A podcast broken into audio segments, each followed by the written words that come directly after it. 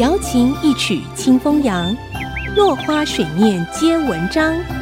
刘炯朗校长邀您共享读书之乐。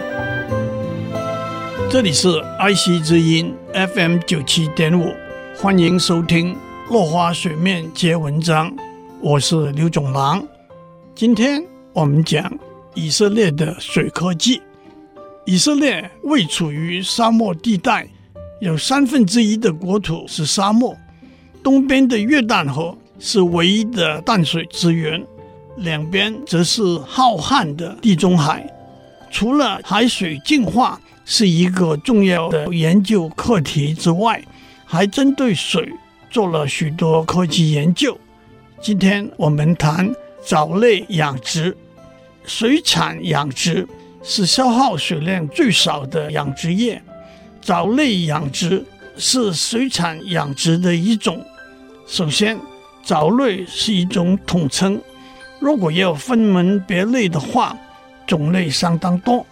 总体来说，藻类就是生长在水里的单细胞或者多细胞有机体。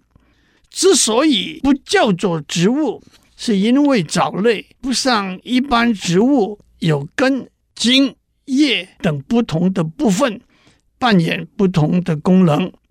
考古学家从化石中发现，藻类在三十亿年前已经在地球上出现，而且一直到大约五亿年前才演变成为陆地上的植物。和许多植物一样，藻类有行光合作用的功能，也就是利用太阳光的能量。把二氧化碳和水转换成氧气和糖或者其他有机化合物，因此养殖藻类需要的是阳光、二氧化碳和水，其中包括许多技术细节，例如水的温度必须调节在适当的范围之内，阳光的分量。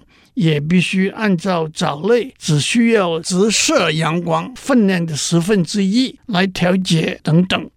藻类生长到三四寸厚的时候，阳光已经无法穿透，必须定时搅拌养殖水池里的水，并且加入氮、硫或者钾作为养分，帮助藻类的繁殖与生长。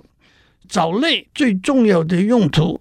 就是作为生物燃料的来源，从藻类可以提出生物汽油、生物柴油、生物甲烷等，能够代替石油、煤等化石燃料。不过，目前仍待克服的现实问题是，养殖和提炼的成本相加，仍然比化石燃料的价格来得高。藻类还能作为食物。大家都喜欢吃的海苔，用来做果冻和大菜糕的洋菜，都是常见的例子。藻类也能养鱼或者当肥料。